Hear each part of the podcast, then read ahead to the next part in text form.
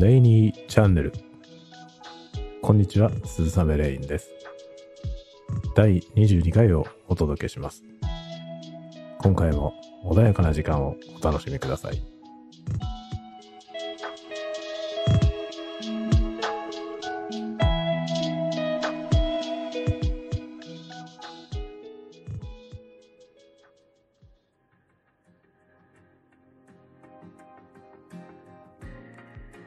改めまして、こんにちは、鈴雨レインです。えー今日はですね、まあ、近況報告のようなことをね、したいなと思うんですが、えーあの、このレイニーチャンネルのですね、第16回の時、あの、今年2021年の最初の、えー放送の時なんですが、えーその時にですね、あの、まあ、ある SF のね、短編賞に、えー応募したよっていう話をね、その応募の締め切りの日に、えー収録してですね、えーお伝えしたと思うんですが、えまあその時に途中経過発表されたらまたね、あの、お知らせしますよっていうことを申し上げまして。で、えちょうどですね、2月の26日の金曜日に、あの、一次選考の結果が発表されまして、えなんとですね、無事に一次選考に通りまして、えー名前がありましたので、お知らせしたいなと、えー思いました。あの、まあ、一次選考ね、あの、まあ、たかが一次選考ってことなんですけど、えーやっぱりね、出している、えー自分からするとですね、とても嬉しい。特にですね、今回、あの、なんていうのかな、私はですね、個人的にとても好きな、えー文学賞なんですね、今回出した、この草原 SF 短編賞ってやつなんですけど、あの、このですね、SF 短編賞から出てきている作家さんに結構好きな人がいっぱいいてですね、割と、あの、憧れのある賞なんですね。で、まあ、もちろんね、草原社といえば、あの、草原 SF 文庫といえばですね、まあ、SF ファンの人にとってはね、まあ、まあ、代表格はあの、早川文庫、早川文庫の SF がね、一番、あの、ラインナップも、えー強力ですし、まあ、SF といえば早川みたいなとこありますけれども、あの、まあ、草原 SF はですね、あの、まあ、古くからね、SF が好きな人は、えー割と、なんて言うんでしょうね、愛着のある、ね、あの、レーベルなので、えーまあ、まあ、私もですね、かなり、えーたくさん、ね、その、えー草原文庫から出ているものも持ってますし、結構ね、お世話になっている、お世話になってるっていうのは、そのね、楽しませていただいているという意味ですけれども、そういうレベルなので、とてもですね、あの、一時に通っただけですけれども、とても嬉しく、光栄に思っている次第です。まあでもですね、あの、作品がね、えーまあ一応ですね、この作品は募集、この賞自体がですね、募集要項が、えー講義の SF。広い意味でのね、講義の SF っていう風になってるんですね。SF の賞ではありますけれども、その SF というものはどういうものかっていうことは規定されていなくて、えーまあ要するに講義の SF ですから、えー書いた本人がですね、SF だと思っているんであれば、とりあえず送ってよっていう、そういう感じのですね、割と間口の広い、えー賞ですね。で、えーまあその要項にね、えー恥ずというか、あの、偽りなく、えーかなりですね、幅の広いものが受賞しています。過去を見ていてもですね、あの、いろんなタイプの SF が出てきてますので、まあ、非常にね、面白い、注目の、あの、賞ではあるんですね。まあ、ただ他のね、その文学賞から比べると、あの、規模自体は小さいですね。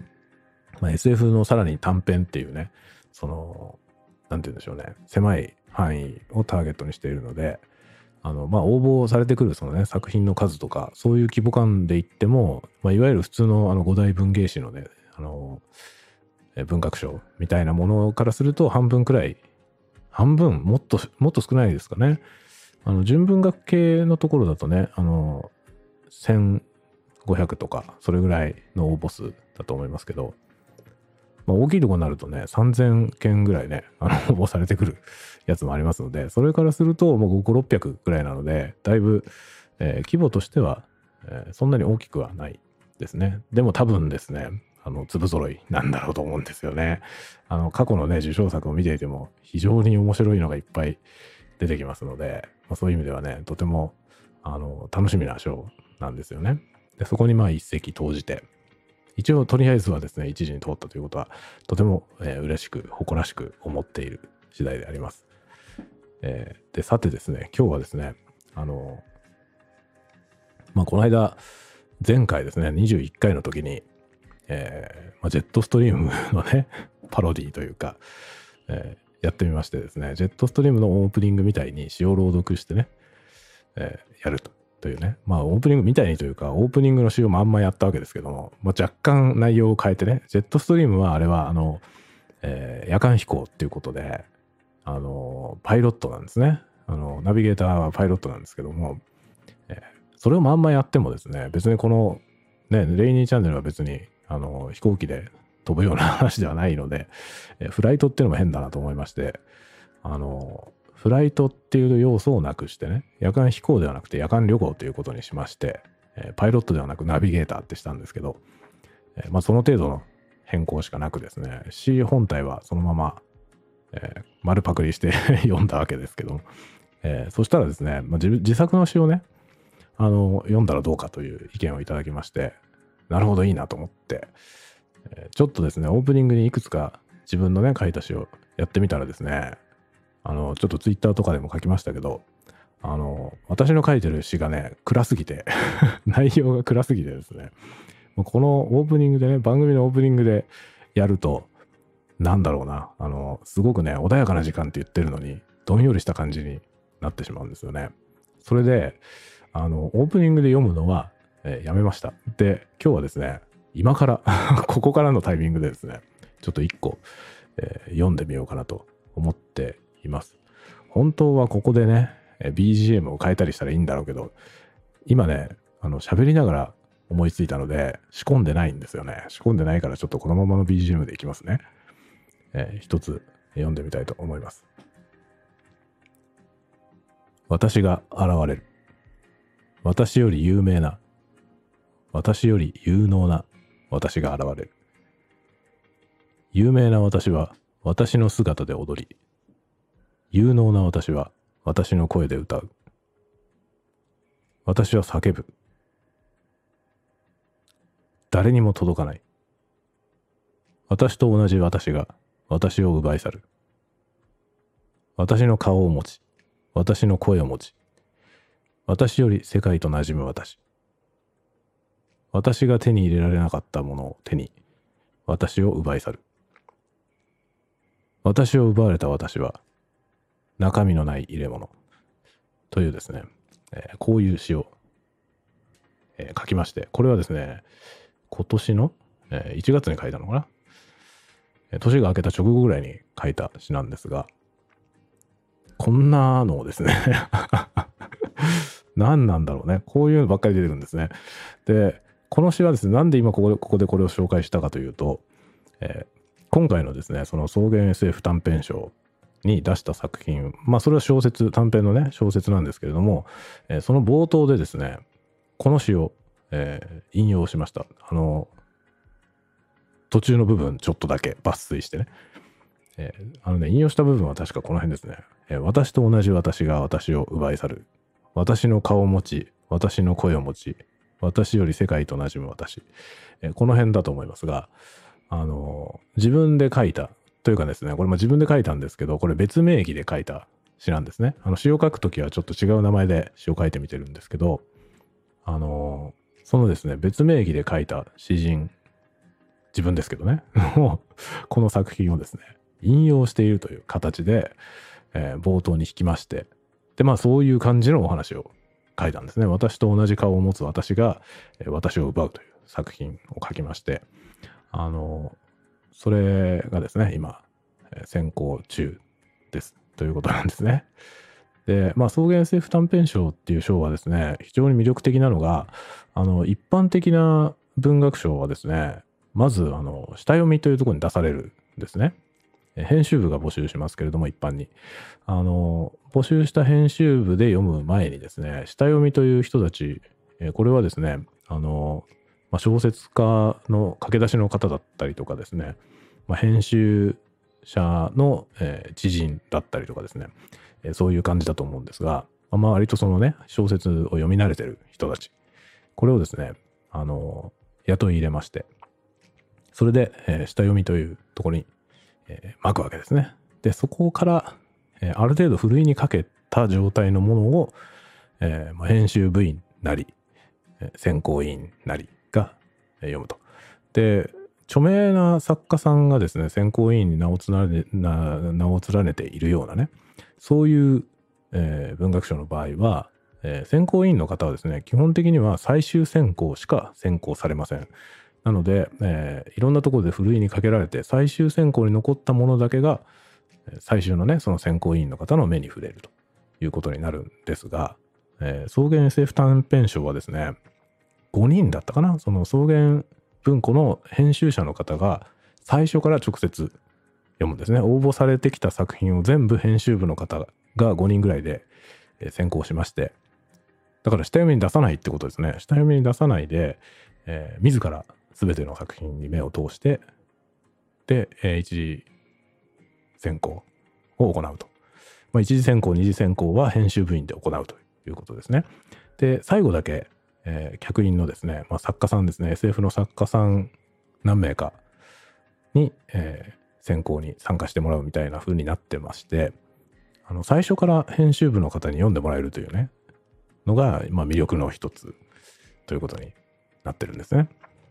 で、まあ、応募総数がですね、5、600本なので、できるっていうことなんでしょうけど、でもね、よく考えてみるとですよ、1月の中頃が締め切りでね、で、2月の末に一次選考の結果が出ているわけですけど、その間に5人で500本読むって ちょっとすごいですよね。単純にね、割り算しても、1人100本ぐらい、1ヶ月で100本ぐらい読んでるってことになりますよね。すごいですね。あの、まあもちろんね、中にはその、小説の手をなしてないというか、あの、全く話にならない作品も応募されてくるらしいので、えー、まあね、多分そういうものは応募されてくることはあるでしょうね。なので、まあ、あの、すべての作品をですね、終わりまで読むわけではないとは思いますが、それにしてもね、たった5人でね、その500本の作品をね、わずか1ヶ月で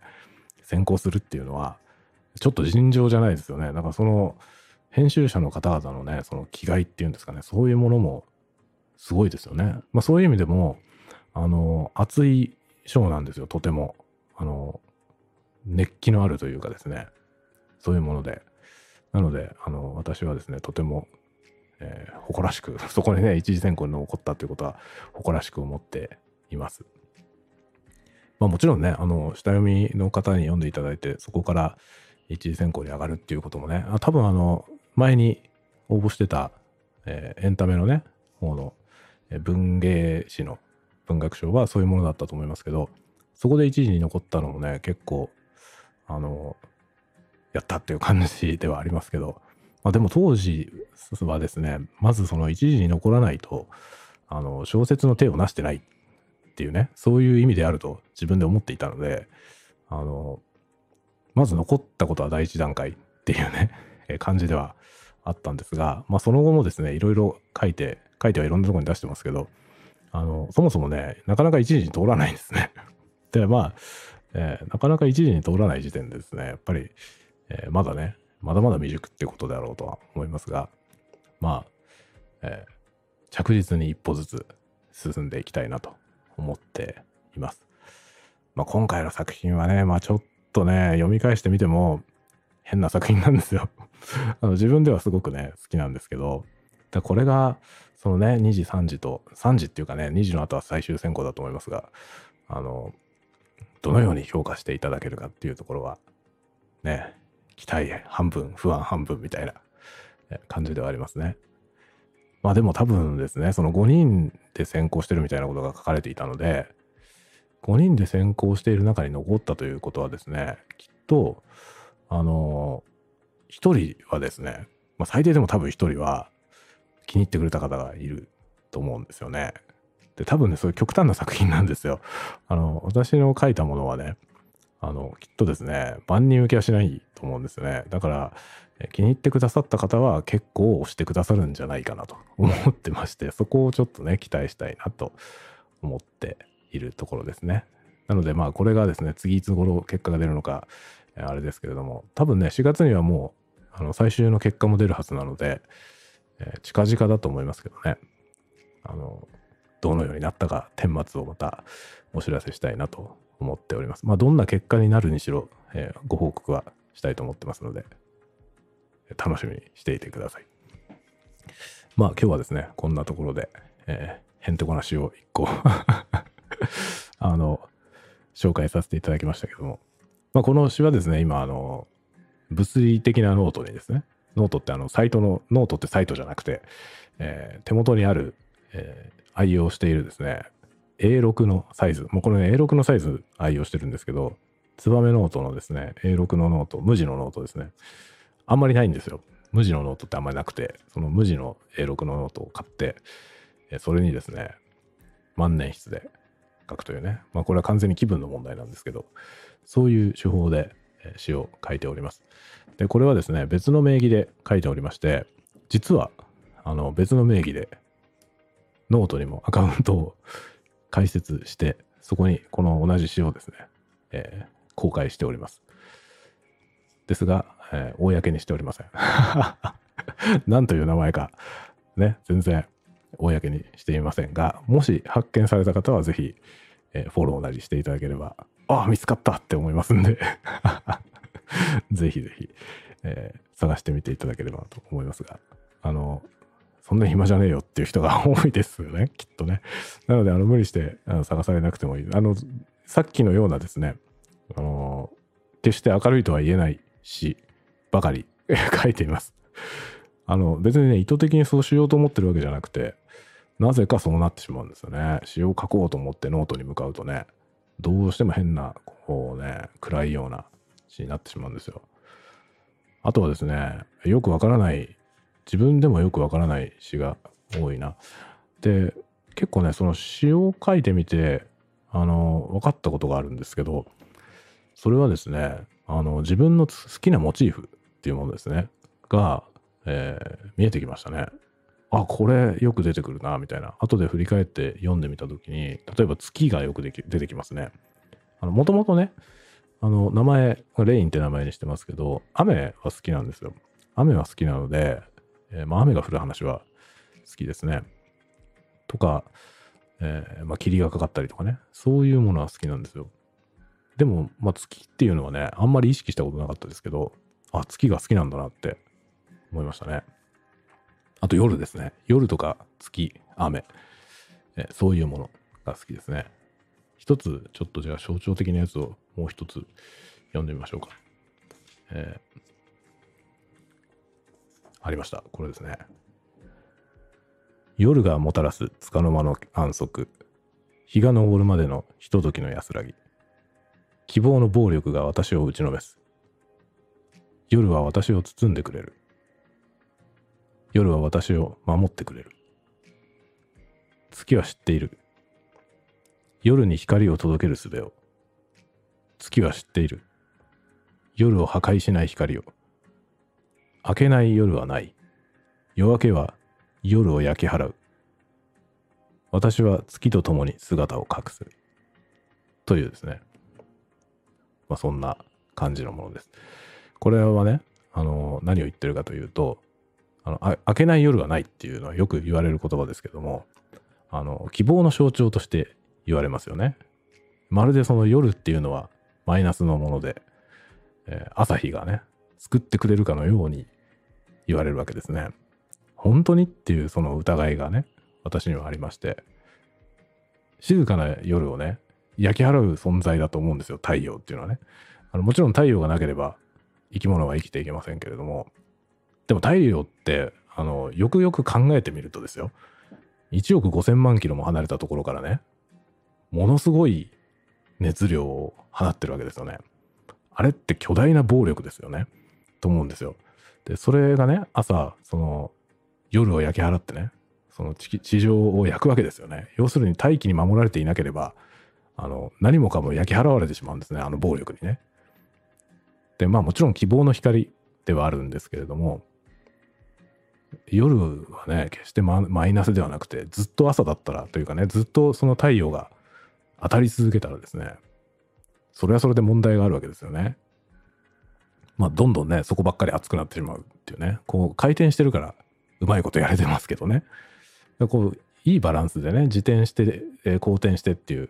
その天体のね、運動があるからこそ、あの、命は営みを続けているわけですけども、ね、それを、それをしてね、その、明けない夜はない。だから希望があるんだよっていうのは、なんかその視点として偏っているんじゃないかなと思いまして、えー、夜の住人としてね、あの、夜は、えー、太陽の暴力から我々を守っているんだという、そういう視点の詩を書いたわけですね。これも1月に書いてますね。ところがですね、私の物理ノートはですね、この1月の8日って書いてありますが、この1月8日にこの詩を書いて止まっております。それから約1ヶ月半ぐらい経っておりますけども、あの、い、一遍も書いてないんじゃないですかね、その後ね。えー、なぜかといえばね、あの、クリスマス金曜トワイライトの映像を作っていたからですね。まあ、あれ一段落したんで、また詩を書きましょうと思いますが、えー、全部、こういうね、なんだろうな、暗い感じのね 太陽を否定するみたいな、えー、そういう詩になってしまうんですね。まあでもね、こういう視点もあるよっていうことで、まあ名前にも合ってるんですよね。レインっていうね、雨の中の話なんでね、鈴雨も雨ですし、レインも雨なんで、えー、雨の住人としてはですね、この夜、夜とか月を味方につけて語っていきたいなと思ったりするわけであります。はい。結局長くなりましたね。じゃあ今日はこの辺で失礼しようと思います。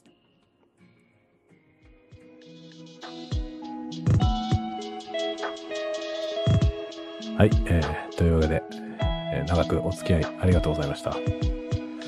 ではまた次回まで皆さんが穏やかな時を過ごせますように。